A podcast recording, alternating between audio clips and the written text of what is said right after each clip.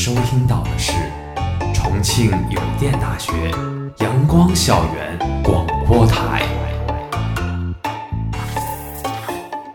最有态度、最有个性、最具活力的三山 Radio。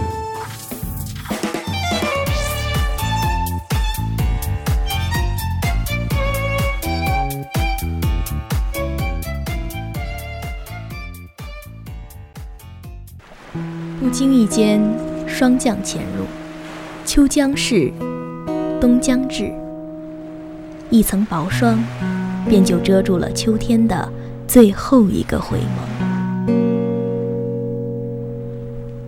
霜降一过，秋天的曲调就真正唱到了尾声。气凝为露，而露凝为霜，草木凋落。许多动物也从此开始冬眠。明净的雨水没有了花草的气息，冷冷的来去，抽掉了大地的温度。忽夜的寒流袭来，枝叶蒙霜，万物寂静。但晚秋亦不乏有浓墨重彩的艳丽景致，就像杜牧诗中说道。停车坐爱枫林晚，霜叶红于二月花。登高远眺，看满山红遍，层林尽染，枫叶流丹。仿佛上天对整个秋天最后的留恋，都从这些如火的红叶中流露出来了。霜染红枝，如此的晚秋，真是大自然赐予的一件美轮美奂的霓裳。而今年的深秋，如果去不了远方，那不如就在这里，捧一壶暖茶，听我们细细的为大家描摹着秋天最后的回眸。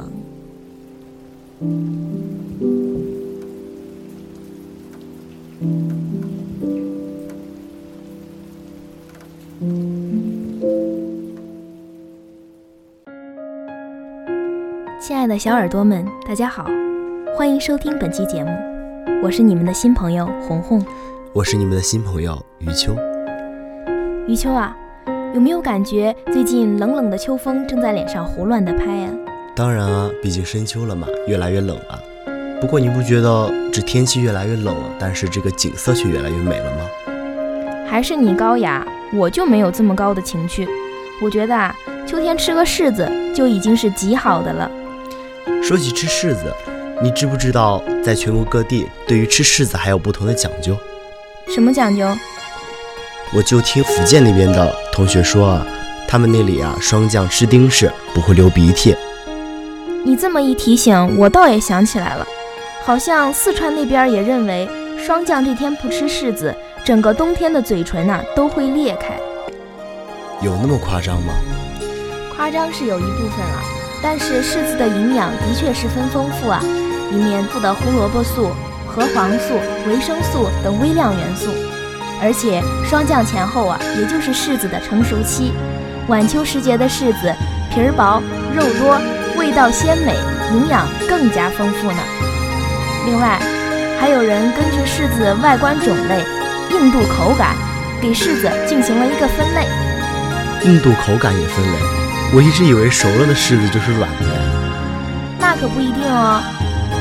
比如南方广西的贡城粤柿，那就是口感脆甜，像苹果一样的柿子，果形美观，色泽鲜艳，个大皮儿薄，肉厚核少。脆柿子还具有清热镇咳、润肺止渴的效果。据说高血压、慢性支气管炎、动脉硬化等疾病也可以起到保健作用哦。哎呀，你说这么多，我头都晕了。不过那再怎么着，他们也都长那个样子吧？你这么一说，又错了。听没听说过黑色的柿子啊？黑色的？对呀，像中国广东、海南这些地方还有黑色的柿子，叫做巧克力布丁果，果肉香甜，口感绵软。听起来我就想去尝一尝。黑柿子？那你不会告诉我还有白柿子吧？这次你猜对了，冷藏后有冰淇淋口感的白柿子，入口即化，口感软滑。哎，这丝滑。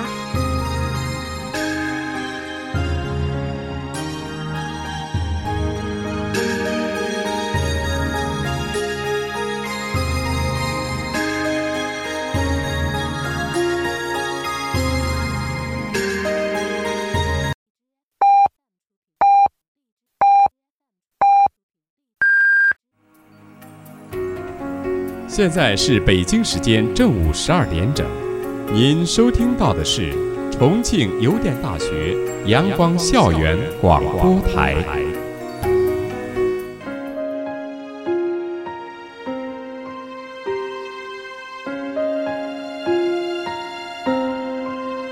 其实摘柿子也是一件非常有意思的事情，就如同下面这段文字里面描述的一样。还记得小时候，我和同学们一块摘柿子的时候，驻足山坡山野，看那一串串红的柿子挂在枝头，在风中摇曳，舞动着自己成熟的形体，仿佛要从树枝上一跃而下。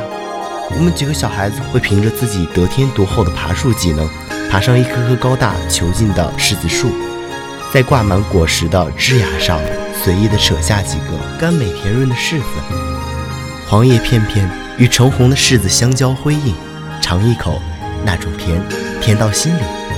在我们幸福满足的眼眸中，那一幅深秋的田园风景，化成了我们单纯的独家记忆。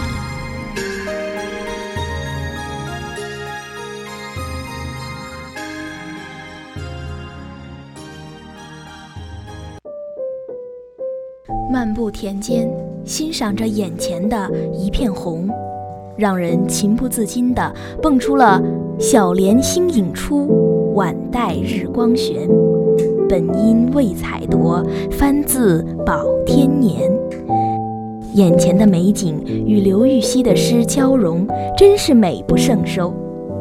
深秋时节的柿子，漫山遍野的红成一片，烘托渲染的树上的叶子也红艳艳的。秋风过处。东飘西荡的凋落下来，还真有深秋红枫的韵味。心花被这自然赋予的美景所触动，拿起相机一阵狂轰滥炸，天下美景似乎全被装进镜框中。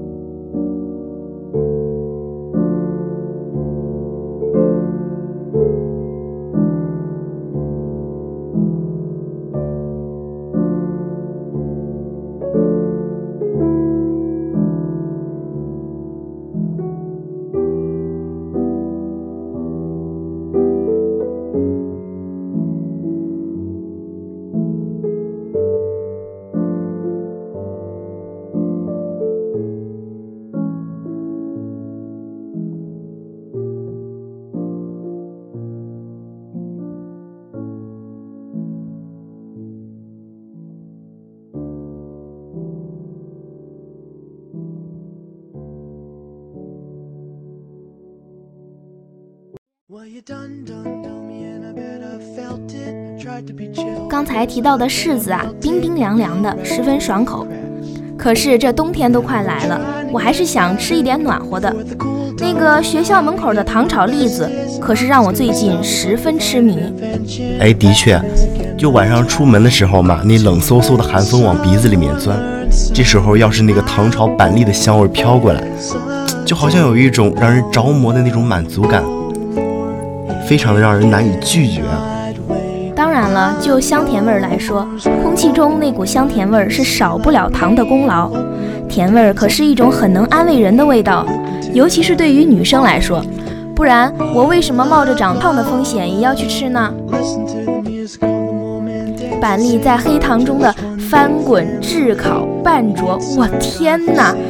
漫不经心地撒上糖，使黑沙结成大大小小的颗粒，弥漫着烟雾，包裹着哗啦哗啦的翻炒声，间或有栗子的崩炸声，再加上路旁霓虹灯的烘托，也就织就了一片热闹的初冬景致。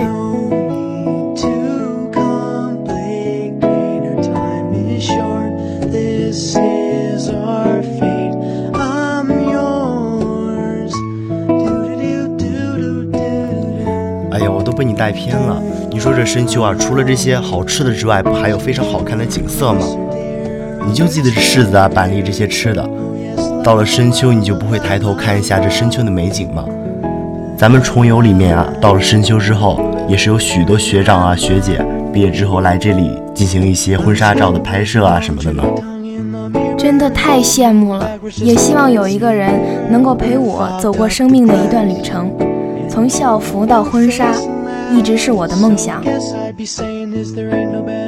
即将迎来的十一月啊，是最适合踏着银杏步入婚姻殿堂的时刻。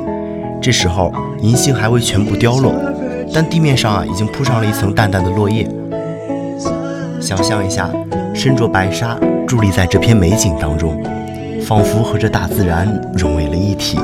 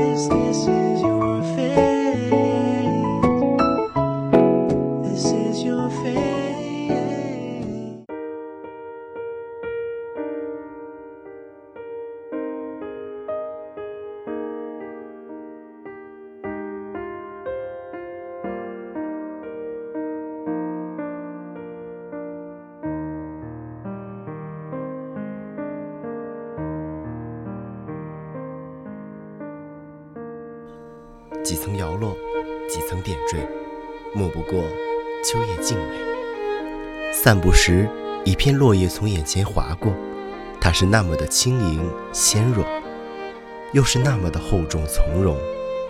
它浸透了生命所有的底蕴与内涵。日月光华，岁月沧桑，尽饱含在其中。不论是樱花园的小径上，亦或是三教门口的草坪里。都落了些黄叶，不由对这些金色的精灵肃然起敬。即便是落叶，其灵魂应该也还是有感知的。深秋万物归仓以后，天气骤然变得雨冷秋凉，大地已被盖上了半黄半绿土金颜色的草木。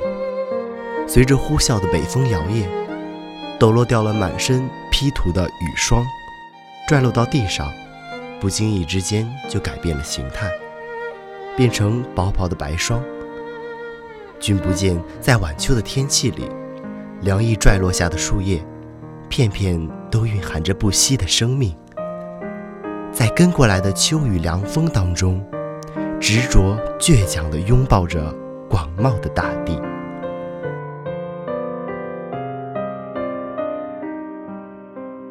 站在晚秋的季节里。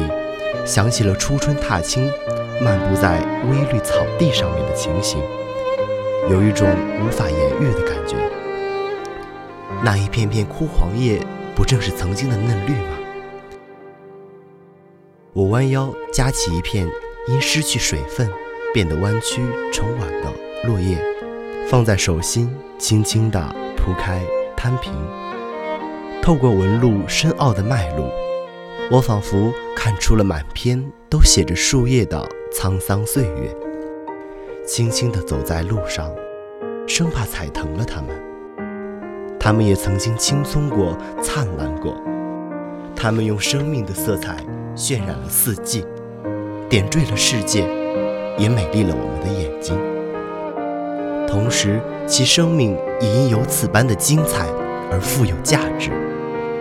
当它们离开枝头而归于泥土，化为尘埃之后，也并不代表一切湮灭与不复存在，而是另一种形式的涅槃新生，澎湃于过程之中，高昂于结局之上。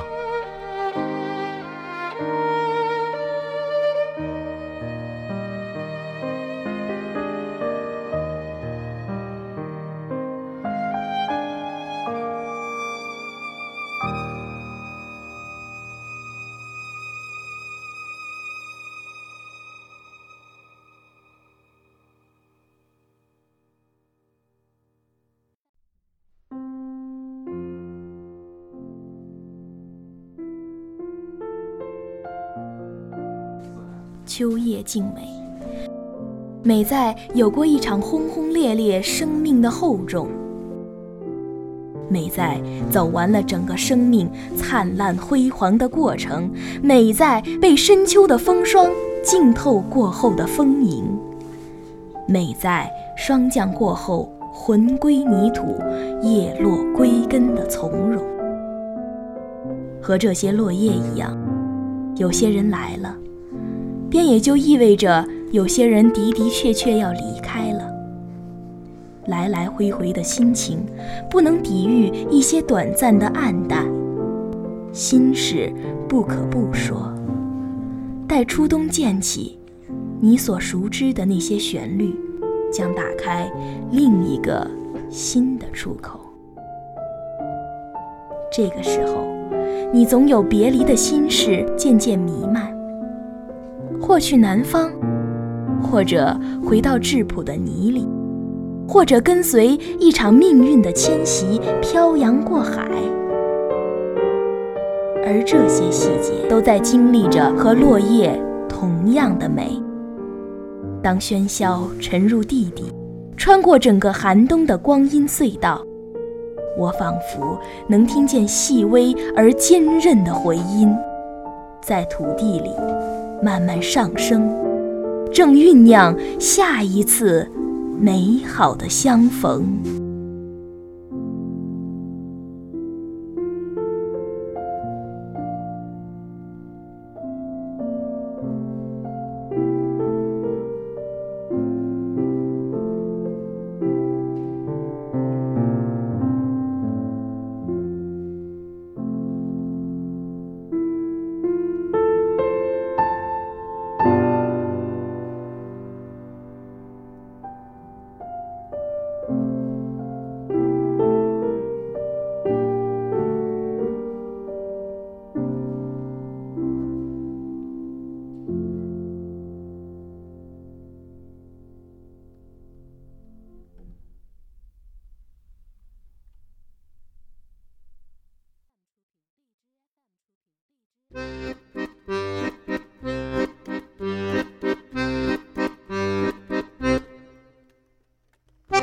斑驳，几度婆娑，道不尽彩色深秋。正如女作家卢隐在其作品《无艳秋常驻人间》中说到的：“当霜薄风轻的秋晨漫步郊野，你便可以看见如火般的颜色染在枫林、柿丛和浓紫的颜色铺满了山巅天际，简直是一个气魄伟大的画家的大手笔。”任意屈之所在，勾抹、涂染，自有其雄伟的风姿。在他的笔下，深秋的美从磅礴的群山之间喷薄而出，一层层、一片片，连绵起伏而错落有致，使得深秋世界的张力显得更加饱满。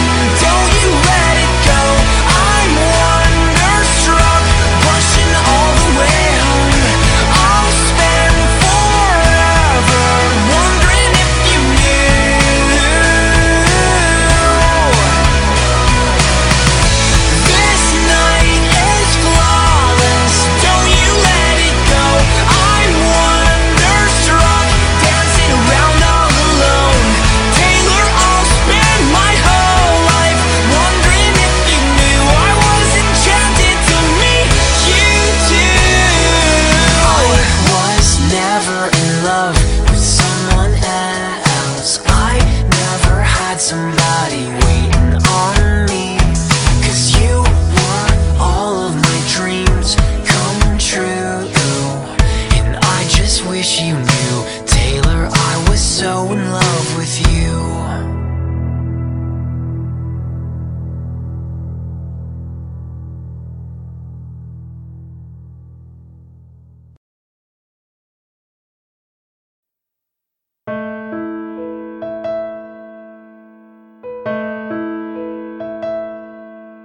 蒹葭苍苍，白露为霜。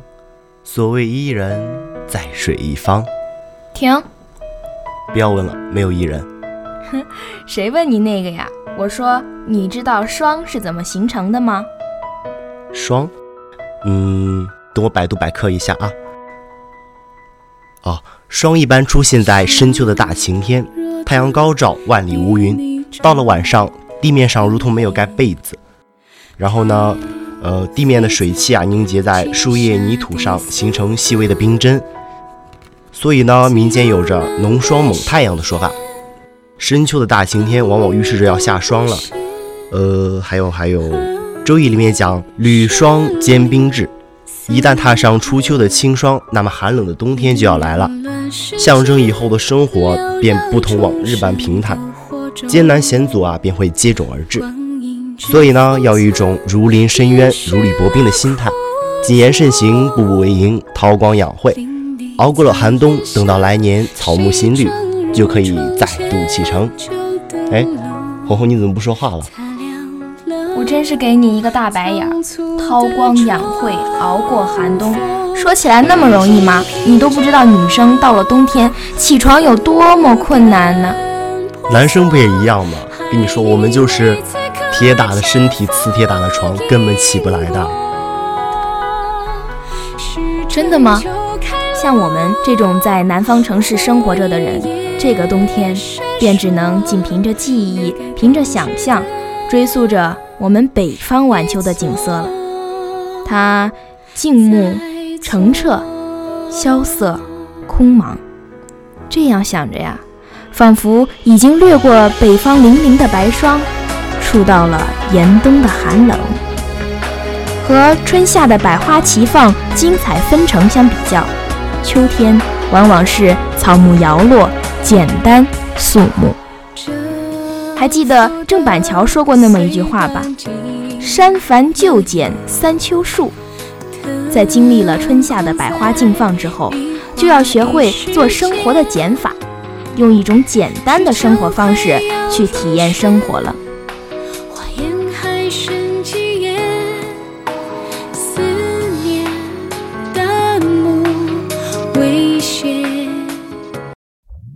红红，我告诉你一个好消息吧。什么好消息呀？我脱单了。啊，真的吗？对呀，我跟你说，从霜降那天开始，我就已经把秋裤给套上了，再也不是单一的一条裤子了。这种脱单呀。不过呢，现在深秋了嘛，气温骤降，人们的腿脚的确是最容易受到寒冷的侵袭的，尤其是你那条老寒腿啊，还有有骨关节病的那些同学们。这段时间病情会有不同程度的加重，人们这个时候缩在厚厚的秋衣秋裤里，已经不能和寒冷的秋风相抵抗啦。哎，那那些已经患上老寒腿啊，那些骨关节炎的大爷大妈们该怎么办啊？这你还用担心？你想一想，我们校门口那一对永不停歇的广场舞大爷大妈们，他们那种执着不懈、坚持奋斗的精神，简直令我动容。哎，对。我告诉你啊，我想起来了，我妈前一段时间啊，她在我们家小区前面建了一个广场舞的队，然后自从她开始跳广场舞啊，她的身体就好多小毛病都不见了，老寒腿啊、关节炎啊都好的七七八八了。从这些广场舞大妈身上啊，我们也能够看到一些东西，要养浩然之气，要默默修炼自己，只有这样。才能有与严寒对抗的能力，才能像菊花那样傲霜挺立。嗯，不过秋天除了寒冷啊，它同时也是一个丰收的季节。古人常说秋后算账，因为收获粮食之后啊，人们就可以结清一年的债务。古代勾决犯人也一般在秋后，俗称秋后问斩。所以呢，这个时节是一个尘埃落定的时节。这一年的时间里，好的、坏的。在此时都有了结果。有因才有果，我们种下了什么，决定着我们可以收获什么。这提示我们一定要正心诚意。平时啊，三省己身，不要剑走偏锋。既然选择了远方，便只顾风雨兼程。也只有这样，等到来年秋天收获的时候，才能有一个顺心随意的好结果。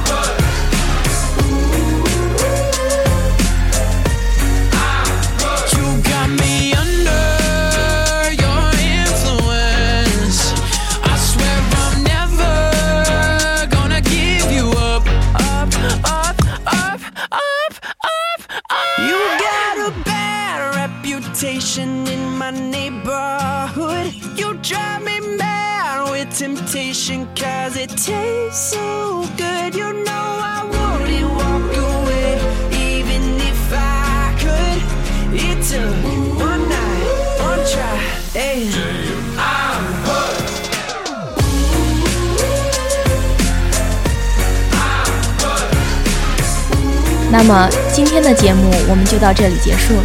亲爱的小耳朵们，我们下次再见。